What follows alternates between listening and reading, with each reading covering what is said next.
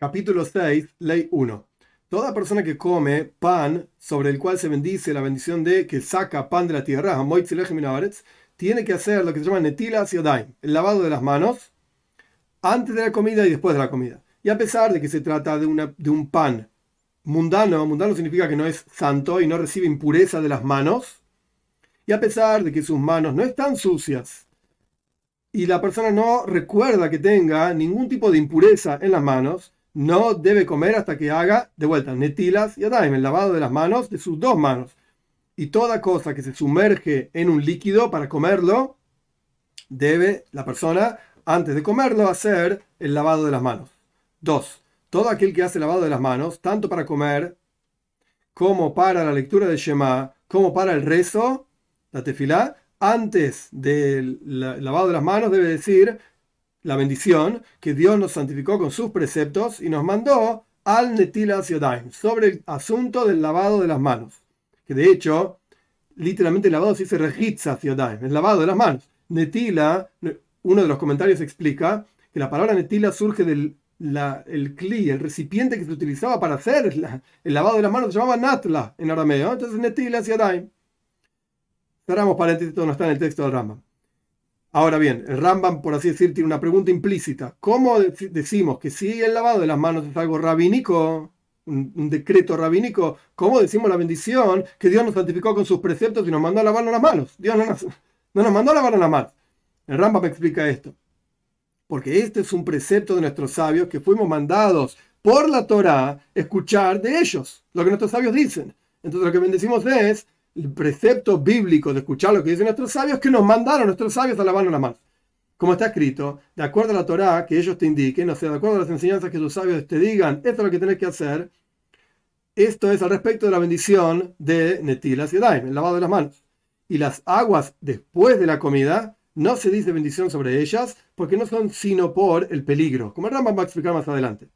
Por lo tanto, la persona tiene que ser muy cuidadoso con estas aguas después de la comida, con el lavado de las manos después de la comida. 3. El lavado de las manos entre un alimento y otro, por ejemplo, entre carne y pescado, es opcional. Si la persona quiere, se lava las manos. Si la persona no quiere, no se lava las manos. La costumbre hoy en día es comer alguna cosa entre un alimento y el otro, cambiar los cubiertos, el plato, etc. Por ejemplo, entre carne y pescado. Frutos que son julin, que son mundanos, no tienen santidad, por ejemplo, la santidad de truma, de la donación que se le da a los collanos, a los sacerdotes no requieren lavado de las manos ni al principio ni después. Estamos hablando específicamente del pan. O, como el Rambam dijo en la primera ley, aquello que se moja en un líquido, sumerge en un líquido. Y todo aquel que se lava las manos para los frutos, y no estamos hablando de limpieza, estamos hablando de netilas y adaim, la ceremonia, por así decir, del lavado de las manos ritual, como vamos a explicar más adelante. Todo aquel que se lava las manos para los frutos es una persona soberbia porque parece como que está siendo muy estricto con los preceptos, incluso para la fruta me lavo las manos, cuando nuestros sabios no decretaron esto en absoluto, no tiene ningún lugar. Y todo pan que tiene sal requiere lavado de las manos después de comerse pan. No vaya a ser que esa sal esté mezclada con sal de doimis, de Sodoma, o sal cuya naturaleza es características, es como la sal de Sodoma, y la persona vaya a ponérselo por los, los ojos las manos por los ojos y se va a quedar ciego. Entonces nos lavamos las manos por el peligro, como dijo el Rambam en la ley anterior. Por esto debemos las lavar las manos al final de cada comida por esta sal. Y en un caso de guerra, interesante, el texto mismo es Mahane. Mahane significa campamento, pues el campamento que los soldados hacían en, en medio de la guerra en ese caso están exentos del lavado de las manos al comienzo de la comida porque están ocupados con el tema de la guerra, pero sí están obligados efectivamente al lavado de las manos después de la comida porque es un peligro de vida. Entonces tienen que lavarse las manos. 4. ¿Hasta dónde es el lavado de las manos? El Ramón dice hasta el perec, o sea, la unión de la mano con el resto del brazo, la muñeca sería. ¿Y cuánto es la medida de agua? Un revis, que revis ya dijimos que son aproximadamente 87 mililitros para dos manos. Un revis sirve para dos manos. Y todo aquello que se interpone, interrumpe, cuando una persona va a un baño ritual, que se llama tvila, mikve, etc., por ejemplo, barro pegado, masa pegada, etc., todo aquello que interrumpe en ese caso, explicado en otro lugar, interrumpe también para el lavado de las manos. Y todo aquello, todos los líquidos que sirven para completar la medida de una mikve, de un baño ritual, sirven también para la medida de un revis, estos 86 mililitros, para lavarse las manos. Por ejemplo, nieve, hielo. 5.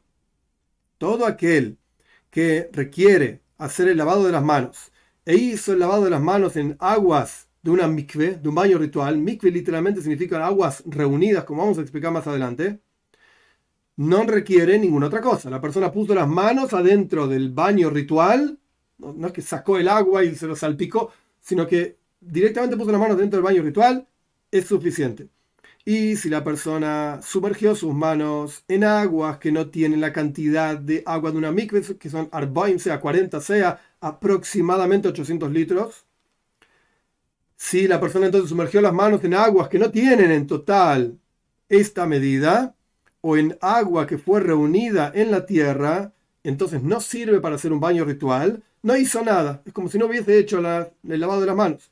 Porque las aguas reunidas no purifican las manos, sino cuando son vertidas sobre las manos. 6. Toda aquella persona que hace netilas y daim, se lava las manos, tiene que ser cuidadoso con cuatro cosas. El Rambam ahora las enumera y después las define ampliamente en las próximas leyes. El agua propiamente dicha, que no esté inválida para el lavado de las manos, la medida de agua, que tengan un revis, como dijimos, 86 mililitros cada dos manos, el recipiente con el que se hace el lavado de las manos, es decir, que hay que lavarse las manos con un recipiente, y la, la persona o el individuo, como vamos a ver más adelante, que hace el lavado de las manos propiamente dicha, es decir, las aguas tienen que venir a la persona que se lava las manos con la fuerza de alguien que vierte ese agua sobre la persona, como vamos a estudiar más adelante. 7. Cuatro cosas invalidan el agua. Que tengan cambio de color, que hayan estado al aire libre, reveladas, ya vamos a ver más adelante, y que se haya hecho un trabajo sobre, esas aguas, o que tengan algún otro problema, como por ejemplo mal olor, que el Rambam va a decir, que impide que un animal beba de ese agua. ¿Cómo funciona? Agua que cambió su color, tanto en los recipientes como en la tierra, tanto que haya cambiado de color porque se cayó algo adentro, por ejemplo tinta, o cambió de color por el lugar en donde se encuentra, es inválido para el, para el lavado de las manos. Y también agua que quedó revelada de manera tal que queda prohibida para beber, porque tenemos sospecha de que una serpiente, por ejemplo, haya bebido ese agua, haya puesto su veneno y la persona bebe ese agua y termina muerto. Hoy en día no necesariamente todas las personas son estrictas con esto, pero esta es la ley que dice Rambam. Este tipo de agua está inválido para el lavado de las manos. 8 todas las aguas con las cuales se hizo un trabajo se volvieron aguas vertidas que son inválidas para el lavado de las manos. ¿Cómo es? Aguas reunidas, que la persona lavó, por ejemplo, otros recipientes, o que la persona remojó su pan en, esos, en ese agua, tanto en recipientes como en la tierra, es inválida para el lavado de las manos. Si la persona lavó recipientes que ya estaban lavados, o recipientes nuevos, entonces por cuanto no se considera un trabajo porque ya estaban lavados, no quedaron inválidas esas aguas. Las aguas que el panadero moja, sumerge en esas aguas los panes, las hogazas de panes secos para humedecerlos un poco, están inválidas. Y la, el agua que la persona o el panadero utiliza para alisar la, masa de los panes, uno moja la, mano en agua y lo pasa por arriba del pan para alisarlo, este, este agua es válida. ¿Por qué? O sea, el agua que quedó después de que uno mojó su mano, este agua es válida. Porque el agua que tiene en la palma de sus manos este es el agua con el cual se hizo un trabajo, mojar o alisar el pan. Pero las aguas de donde sacó con la palma de su mano, estas aguas son válidas para el lavado de las manos. 9. Y todo agua que quedó inválida de manera tal que un perro no bebería de ese agua, por ejemplo, que son amargas, o que son saladas, o que son oscuras, o que tienen mal olor, al punto tal que un perro no bebería de ese agua, si, si están esas aguas en un recipiente, están inválidas para el lavado de las manos. Y si están en la tierra son válidas para sumergir las manos en forma completa. Aguas termales, traducción literal, Jame Tiberias son las aguas de Tiberias, en el norte de Israel, la tierra de Israel, son aguas termales. En el lugar en donde se encuentran esas aguas, se puede sumergir las manos en ellas y es como si hubiese hecho lavado de las manos. Pero si la persona tomó con un recipiente de esas aguas, o que separó de esas aguas un canal y la llevó a esas aguas hacia otro lugar, no se hace el lavado de las manos ni antes de la comida ni después de la comida, porque no son aguas adecuadas para beber para un animal. Son aguas como amargas, entonces no sirven para hacer netilas y daim, el lavado de las manos. 10. La persona que se lava las manos tiene que poner agua sobre sus manos poco a poco hasta que dé, eh, vierta la cantidad necesaria. Y si echó los 86 mililitros enteros en un solo vertido sobre las manos, es kosher, está bien. Se puede hacer el lavado de las manos cuatro o cinco personas, uno al lado del otro, o una mano de este sobre la mano del otro, virtiendo el agua toda junta, siempre y cuando aflojen las manos, de manera tal que el agua vaya entre los dedos y entre las manos de cada una de las personas. Y en ese vertido tiene que haber por lo menos un revis, 86 mililitros, para cada persona que está ahí. Las dos manos de este, las dos manos de este, las dos manos de este, y así sucesivamente. 11. No se hace netilacetami lavado de las manos ni con las paredes de recipientes rotos. Un pedazo de un recipiente roto que quedó la pared del recipiente, no se puede hacer netilacetami con eso porque no fue hecho el recipiente para recibir agua. Tampoco con la, con la base de una palangana, una especie de recipiente más chato, porque tampoco fue hecho para recibir agua y tampoco con cerámicas rotas, ni con la tapa de una vasija, porque tampoco fue hecho para recibir agua, sino para tapar la vasija.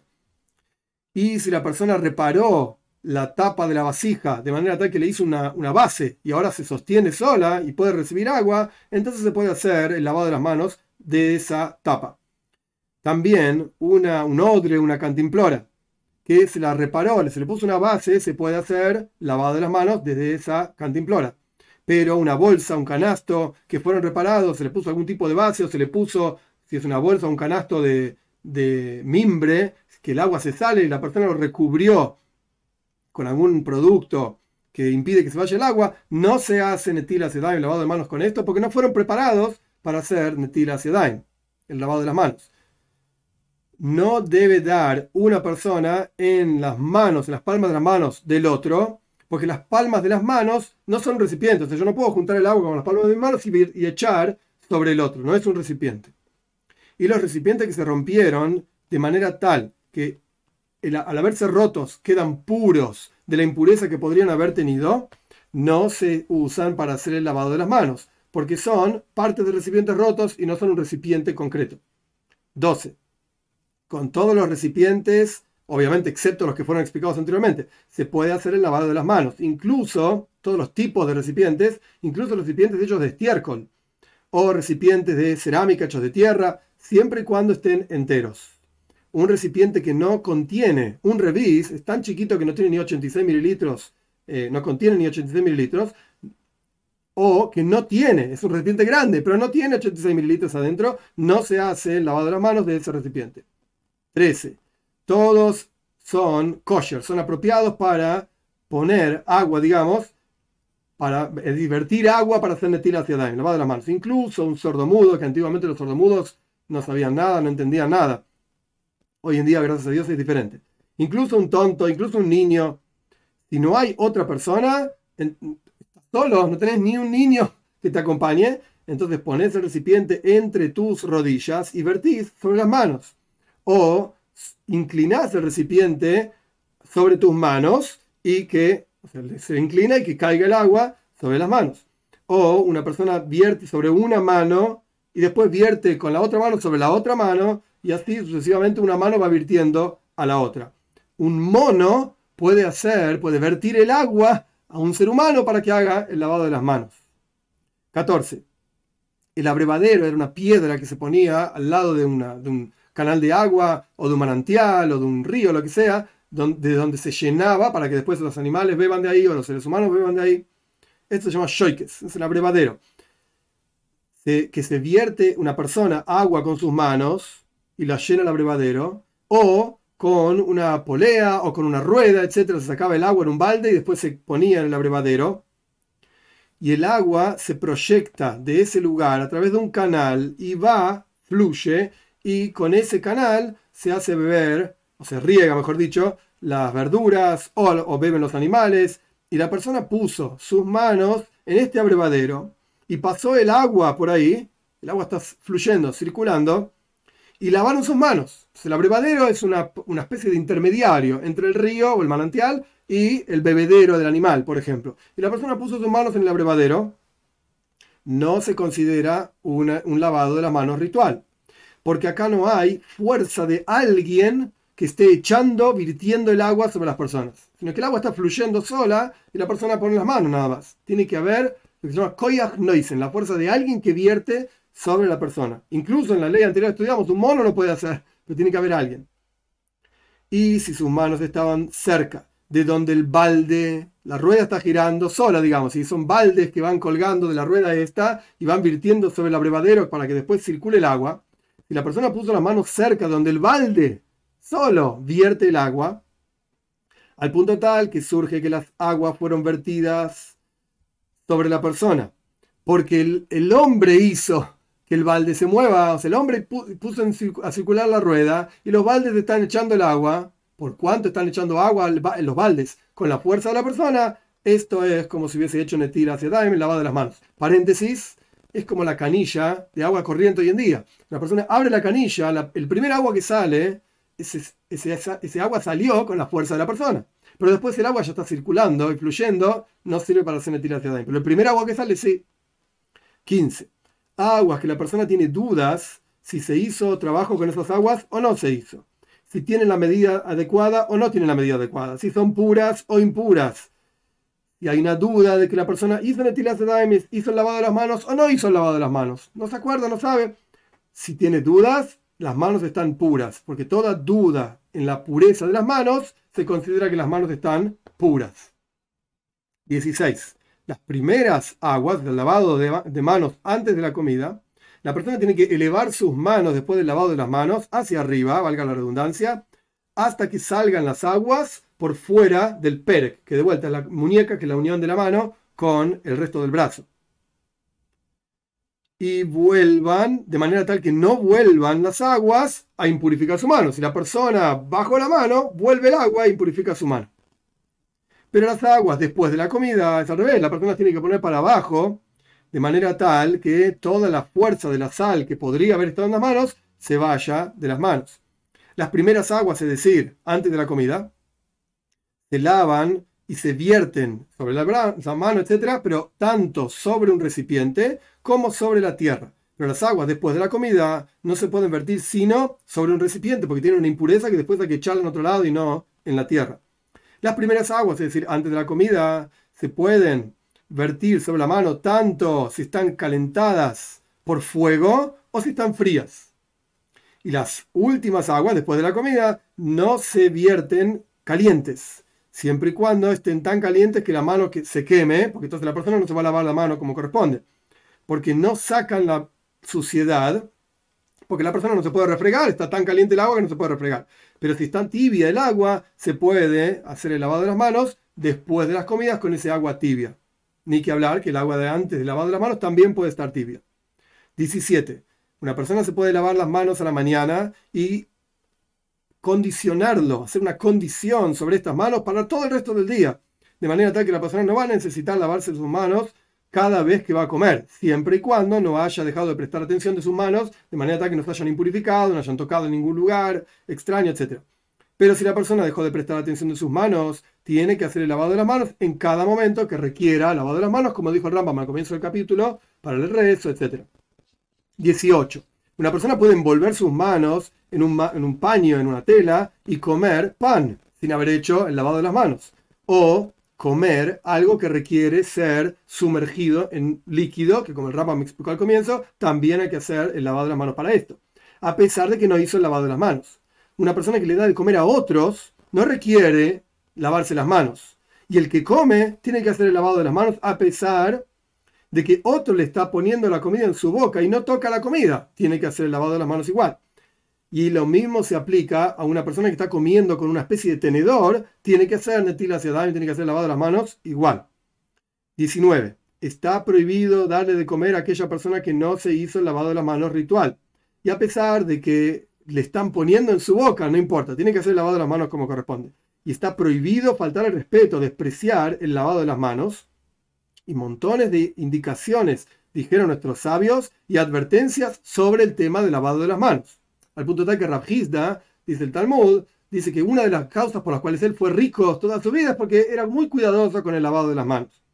Esto no lo dice el Rambam, lo agrego yo en el Talmud.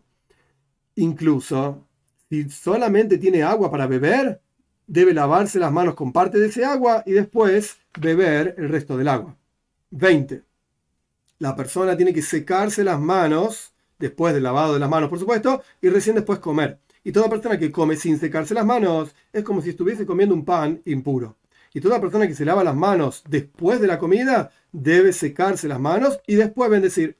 E inmediatamente después de hacer netila sedam y lavado de las manos, debe decir la bendición después de las comidas. Y no debe interrumpir entre uno y el otro, o sea, el lavado de las manos después de la comida y la bendición después de las comidas, con ninguna otra cosa. Ni beber agua después de que se lavó las manos después de la comida, está prohibido incluso beber agua hasta que la persona diga la bendición después de las comidas.